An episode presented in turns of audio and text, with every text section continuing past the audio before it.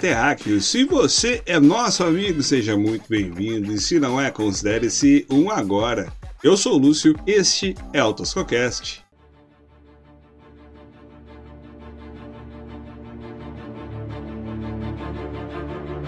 A Segunda Guerra Mundial foi um dos eventos mais catastróficos da história da humanidade e ocorreu entre 1939 e 1945. Por vezes, mesmo quem não é muito fã de história acaba prestando mais atenção a esse período. Tendo em vista que o cinema explorava muito bem essa temática, a indústria dos games voltou seus olhos para a mesma direção. Deixe ativos os vetores de tosquice e ligue os motores da nostalgia, pois está no ar o Drops aqui no Tosocast, e falaremos hoje sobre Medal of Honor Underground.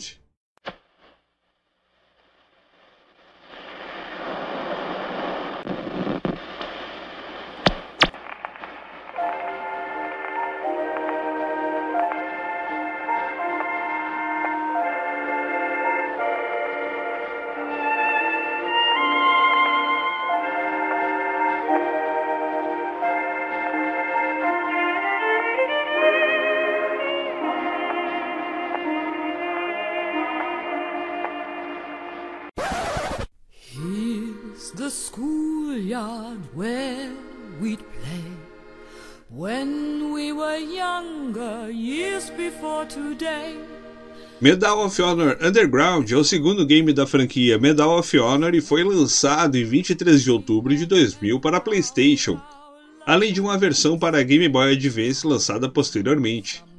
Foi produzido pela DreamWorks e publicado pela EA. Enredo o game traz a possibilidade de jogador entrar no ambiente da Segunda Guerra Mundial na visão dos franceses, sendo uma mulher a protagonista que ajuda na resistência francesa contra a ocupação alemã na França. Esse detalhe de uma mulher protagonista no game de fato levou à construção do meu TCC na pós-graduação. Não entendi o motivo da escolha por uma protagonista no jogo, isso não aparecia nos livros de história, tampouco nos cinemas. Depois de querer responder a esse questionamento que fiz lá no final do ano 2000, em 2019 pude perceber o quão importante foi a participação feminina na Segunda Grande Guerra.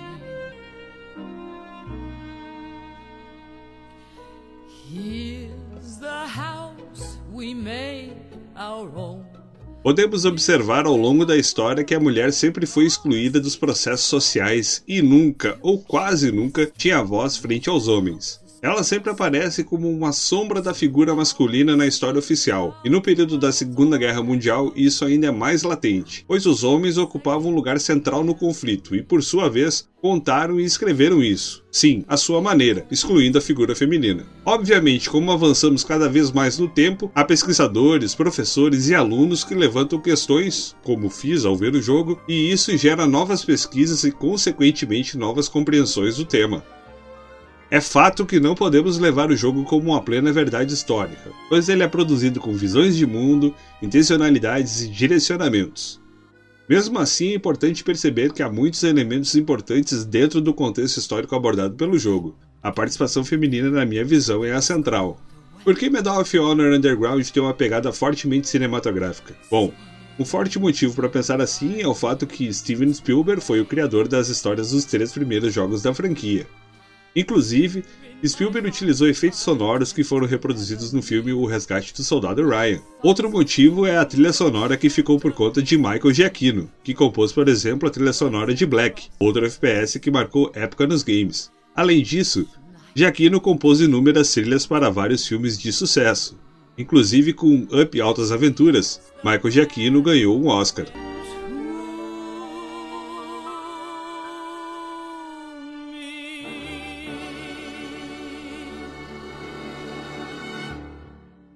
Gameplay, gênero do jogo e inimigos.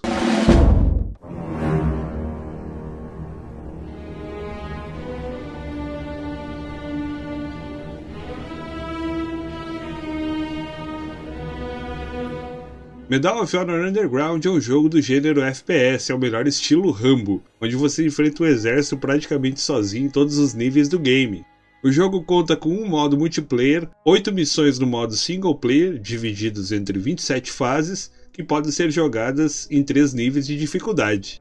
O modo multiplayer era local, pois na época ainda não era possível estabelecer uma conexão com a internet. O combate acontecia no famoso X1, onde a definição por vitória poderia ser feita por números de rodadas definidas ou limites de pontuação e vitórias dos rounds. Já o modo single player, você deve sabotar pontes, utilizar disfarces, explodir tanques, detonar foguetes, visando derrotar a ocupação inimiga no seu território. Se você se aventurar na campanha jogando no nível easy ou normal, pode parecer que a inteligência artificial do game é meio, digamos, burra. Porém, modifique o nível de dificuldade para o hard e fale miseravelmente com essa impressão.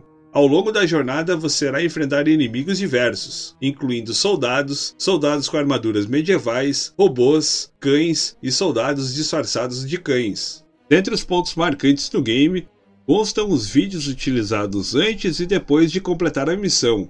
Vídeos esses que são reais da Segunda Guerra Mundial, contando justamente os desdobramentos das ações que o jogador irá protagonizar ou protagonizou. Outro ponto interessante são as vestimentas dos soldados. É possível discernir os soldados alemães dos americanos, dos britânicos e da resistência francesa. Os armamentos e veículos também são diferenciados entre os embates do eixo contra os aliados. Ao final, mais uma coisa óbvia, que por muitas vezes passa batido uma aula de história. A Segunda Guerra foi mundial. Quando citamos isso, logo há uma sedução em pensarmos na Alemanha, na Itália, França e talvez com um pouco de esforço em Pearl Harbor. Mas Medal of Honor nos brinda com mapas dos campos de batalha que explicitam missões em determinados países fora da geografia europeia, lutas no norte da África, por exemplo. Com um olhar mais apurado, isso nada mais é que situar o jogador dentro do contexto histórico do jogo.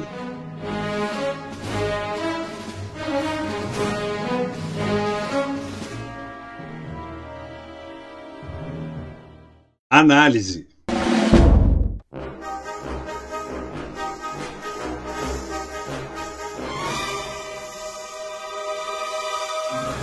Trilha sonora. Marcante. Nota 10. A ambientação é algo importante em um jogo. Em Medal of Honor Underground, toda a parte de sonoplastia é impecável. Gameplay. Sensacional. Nota 9,5.